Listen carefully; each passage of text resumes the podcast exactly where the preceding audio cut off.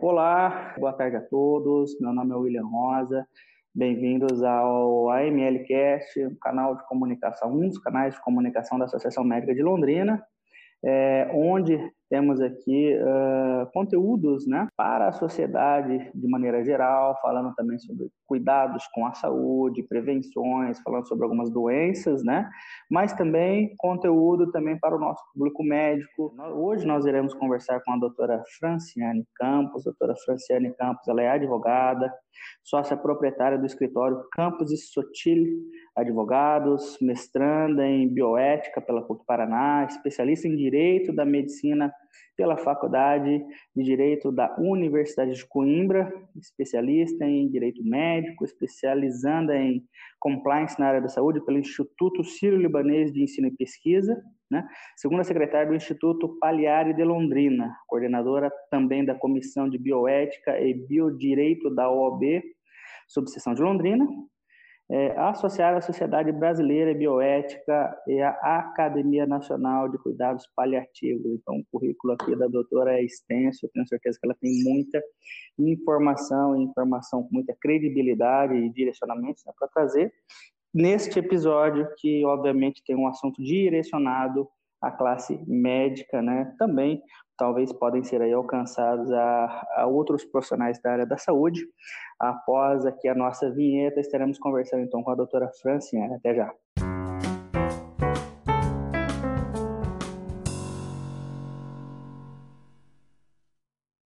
Franciane, boa tarde. Boa tarde, William. Que estar aqui com vocês. Agradeço o convite mais uma vez. Perfeito, um prazer é nosso. É, nós estamos iniciando hoje, né, doutora, uma série né, de episódios. A doutora tem toda essa experiência, né? Uh, então, por exemplo, na medicina, na, defesa médica, né, e na, na responsabilidade civil, uh, dentre outros, né? A doutora é especialista nisso e eu acho que nós temos muito conteúdo, né? Muito a que se falar, né, doutora? Com certeza, William já atuo há alguns anos, é, só atuo em defesa dos profissionais de saúde, que é uma área que tem muitas peculiaridades, então a necessidade da gente estar tá se especializando, se aprofundando, ela é inquestionável. Estudo muito bioética, porque eu acredito que não tem como a gente falar em direito médico, em responsabilidade civil, sem a gente ter o domínio da bioética, pelo menos no que diz respeito à bioética clínica. E eu espero de verdade contribuir com também deixo aqui os meus canais abertos para as pessoas que tiverem qualquer dúvida, podem mandar para a ML, para que vocês me encaminhem e que eu possa realmente estar colaborando com vocês de alguma forma. Vai ser um grande prazer. Pô, perfeito, doutora, que legal. É, bom, então hoje, doutora, nesse início, né, digamos assim, dessa série, de vários é, subtemas né, que iremos tratar aí dentro dessa área. Hoje nós estaremos falando aí sobre o processo informacional na medicina. E é o processo informacional na medicina, até para ficar claro aí é, para aqueles que nos ouvem aqui no nosso canal. William, quando a gente fala né, do dever de informação, a gente fala de uma forma geral. O Código de Defesa do Consumidor, hoje, embora haja uma minoria contrária à aplicação do Código de Defesa do Consumidor nas relações médico-paciente, essa é uma realidade que a gente vivencia hoje. O CDC, o Código de Defesa do Consumidor, ele é aplicado na relação médica. Muitos compreendem de forma equivocada que o processo informacional constitui o paciente sobre riscos, geralmente sobre benefícios acerca de um tratamento, e tá tudo certo. Só que não é tão simples assim para o paciente, para o meu cliente, também eu como advogada, e dizer para o meu cliente, olha, esses são os riscos da demanda. Só que a comunicação ela vai muito mais, ela vai muito além. A comunicação é a criação de conexões entre esses envolvidos. Então, quando a gente trata o paciente, a gente precisa ver a importância de estabelecer uma boa relação médico-paciente, e isso só vai existir por meio desse processo que não é somente a entrega de um termo de consentimento livre esclarecido, que a gente também pode falar depois, né, de forma um pouco mais aprofundada, a obtenção do consentimento livre esclarecido e o termo de consentimento livre esclarecido são coisas distintas, né? A obtenção do termo, ela faz parte do processo de obtenção de consentimento. Então as pessoas elas precisam ter isso muito em mente, porque um documento, ele é um salvo-conduto e que tá tudo certo, isso basta, só que não é tão simples assim. Então esse processo de comunicação, ele precisa ter a conexão outro compromisso, compreensão, consciência de todos os envolvidos e não só do profissional de saúde. O paciente também precisa ter aderência a essa relação, a essa boa comunicação, para que o processo de comunicação, esse processo informacional, ele seja realmente adequado. Perfeito, perfeito. Doutor, aí até já aproveitando e pegando um gancho, então, é, muito se fala né, sobre o dever de informação na medicina, né, como a doutora está aí dizendo. Uh, o que constitui, doutora, um processo informacional adequado? William, é, como eu já tinha dito, muitos se enganam quando pensam que entregar um termo de consentimento livre esclarecido é né, o processo em si, e não é. O que, que é o termo de consentimento livre esclarecido? Ele é um documento, ele é a instrumentalização da obtenção do consentimento, de uma das etapas da obtenção de consentimento.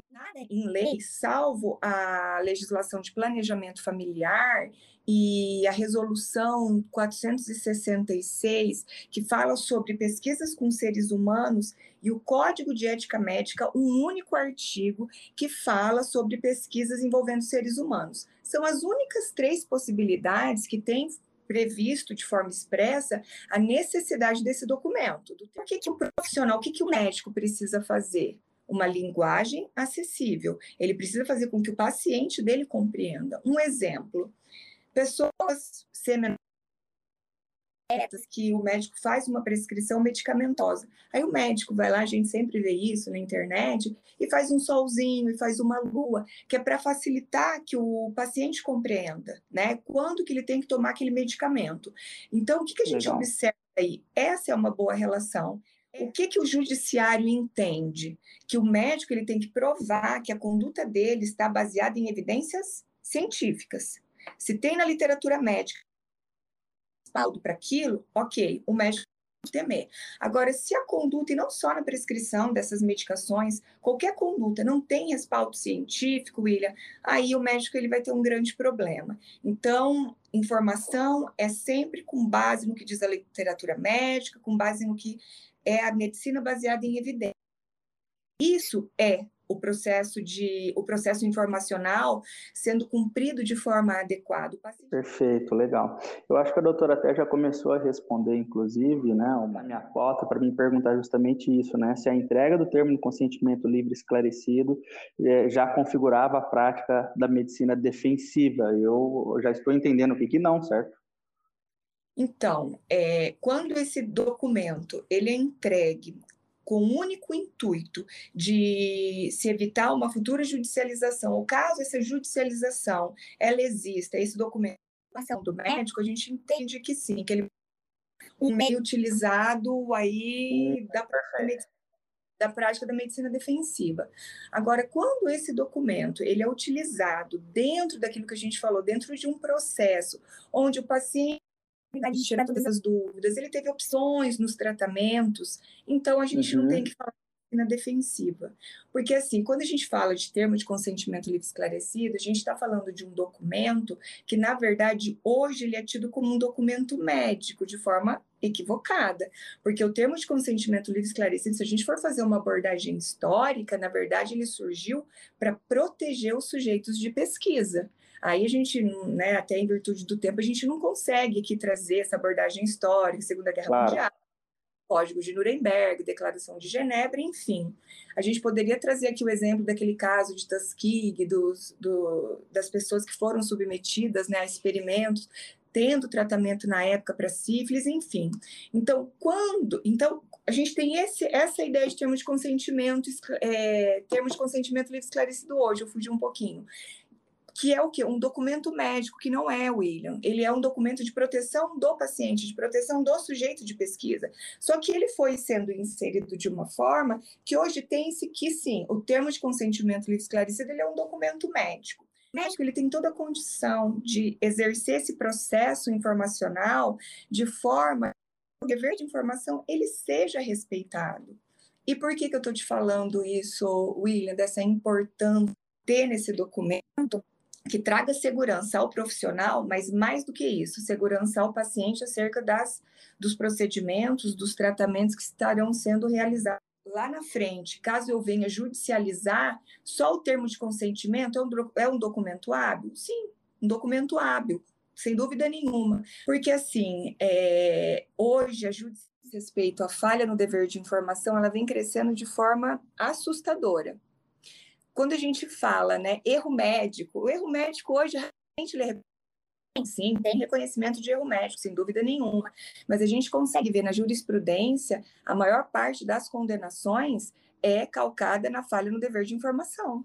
Na realidade, então, né, doutora, é, esse, esse documento, né, se a gente pensar que é, de fato existe essa relação saudável médico-paciente e o médico, uh, justamente o profissional de saúde, né, uh, informando o paciente de todos os passos, deixando muito claro, até de uma maneira é, talvez até ilustrada, que o paciente venha entender corretamente tudo isso, esse termo, ele basicamente só deixa isso claro, que sim, isso foi feito. Então, é, é, um documento que acaba dizendo que o paciente estava ciente de tudo quanto, o que deve acontecer na conversa, né? Não, nem todo mundo deve esperar só esse documento, mas sim, esse documento depois, no, nas vias de fato, aí numa judicialização, vem aí a esclarecer que isso foi feito e deve ser feito, né?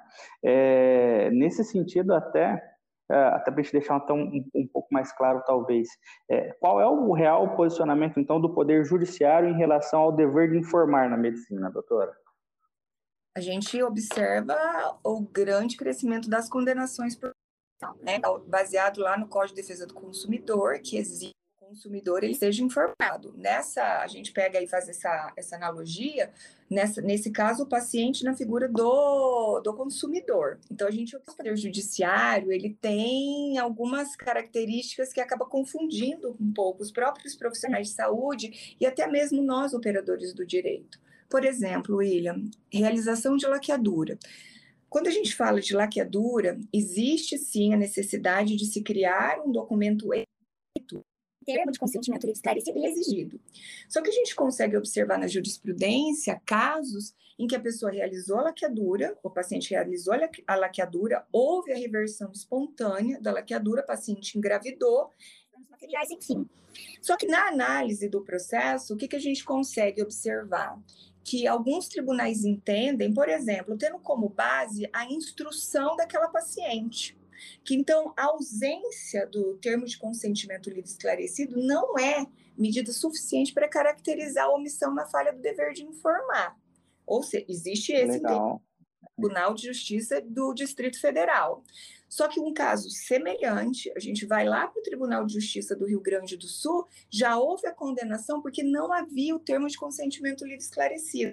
Hum, entendo, entendo. Então, entendo. vai muito de argumentar, vai muito também da questão do prontuário, daí eu volto falar do prontuário, porque quando existe judicialização né, nessa área, qual que é o, o, o documento principal, primordial? Prontuário médico. Então, prontuário sempre anotado de, for, de forma cautelosa. Outras é, características, outros detalhes devem ser observados, sem dúvida nenhuma, no caso né, dessa, desse processo que eu falei do Distrito Federal. O que, que foi levado em consideração para que a ação fosse improcedente? O grau de escolaridade da mulher.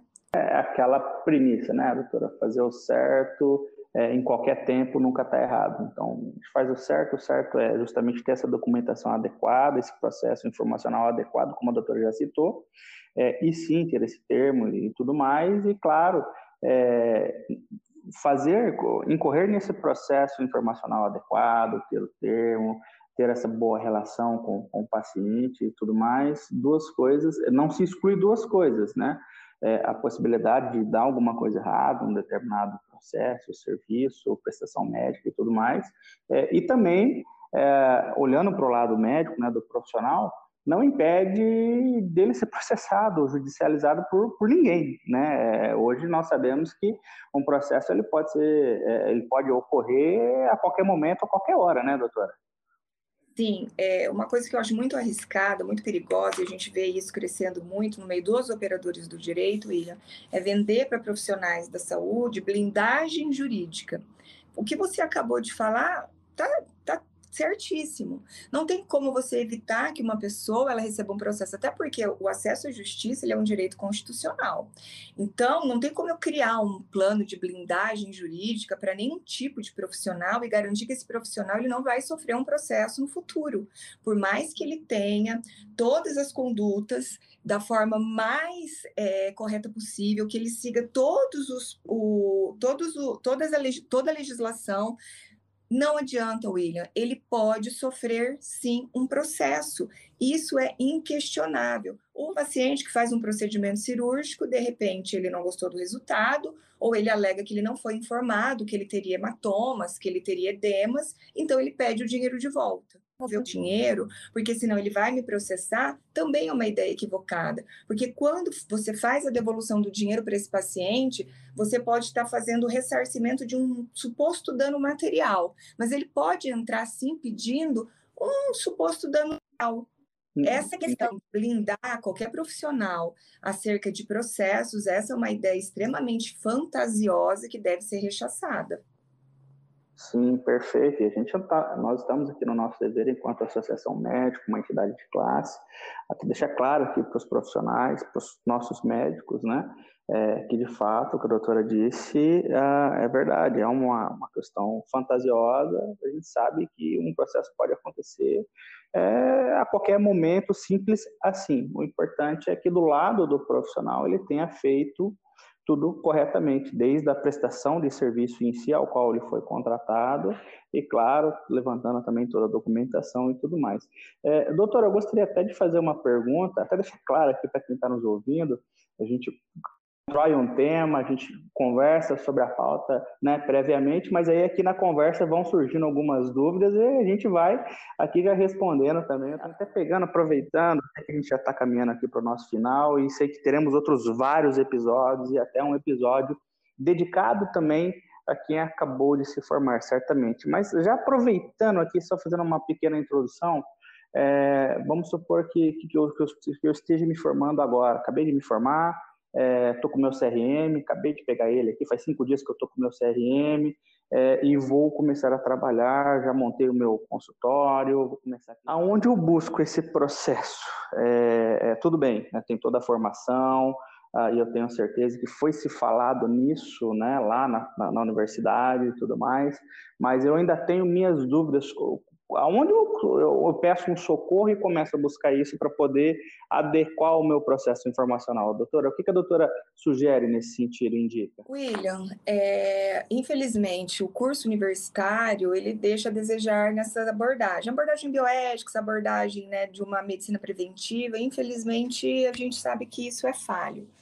O que, que o, o profissional recém-formado ele tem que ter em mente sempre? Primeira coisa, primordial, prontuário preenchido de forma impecável. Isso é fundamental. É você conseguir essa interação com o paciente. A gente consegue observar que os médicos que têm essa habilidade, principalmente na comunicação, eles raramente sofrem processos judiciais, porque qualquer problema que tem entre o médico e o paciente, a gente sabe que coisas ruins acontecem, a gente sabe que você pode ser vítima, assim, de um processo, ou que talvez nem chegue a um processo, que um paciente chegue para você e fale para você que ele não está satisfeito com o resultado, que não é aquilo que ele esperava. O, qual que é o ponto primordial? Uma boa comunicação. A gente sabe que a habilidade da comunicação, ela é muito ruim por parte dos médicos.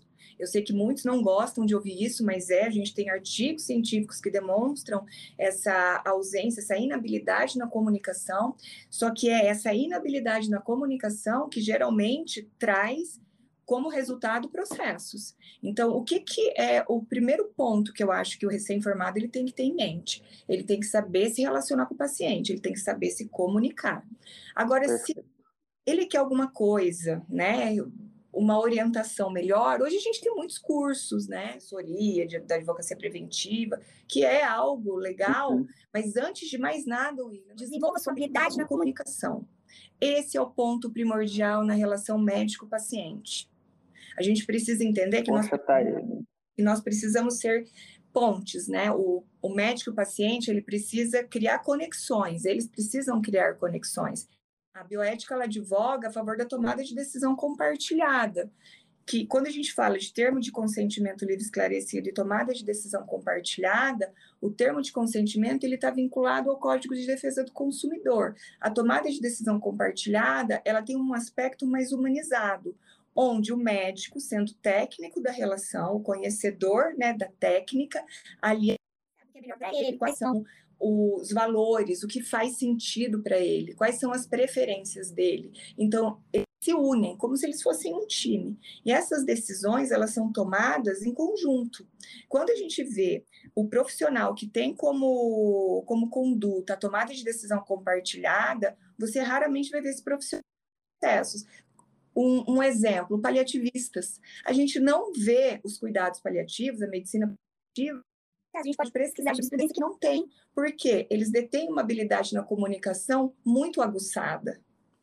Entendi. Então tá aí uma, uma sugestão aí é muito, muito, muito importante é, ao, ao médico recém-formado. Então, porque de fato isso faz mesmo a diferença. É, doutora, a gente tá, nós estamos então nos encaminhando para encerrar esse episódio. É, só também deixar aqui a porta aberta ao médico associado à Associação Médica de Londrina. É, esse associado, seja ele acadêmico, residente ou, né, ou médico aí efetivo, ele tem um canal aberto né, com os parceiros da Associação Médica de Londrina e né, você, doutora Franciane, aqui deixar aqui aos nossos é, ouvintes aqui, é, que você, você tem esse acesso à doutora Franciane. A doutora Franciane está à disposição uh, para poder orientá-lo, caso você tenha alguma dúvida, alguma situação aí em relação a esse campo da defesa médica, né, responsabilidade civil, é, e nos, continue nos acompanhando, porque, como eu disse no início aqui desse nosso episódio, nós teremos aí vários episódios nessa série, né, onde nós vamos buscar aqui, junto com a doutora Franciane, esmiuçar todas essas questões, né, essas questões do, da defesa médica, da responsabilidade civil, tudo que está sendo tratado de atual, todas as questões jurídicas, né, para melhor orientá-lo e para que você tenha aí cada vez mais tranquilidade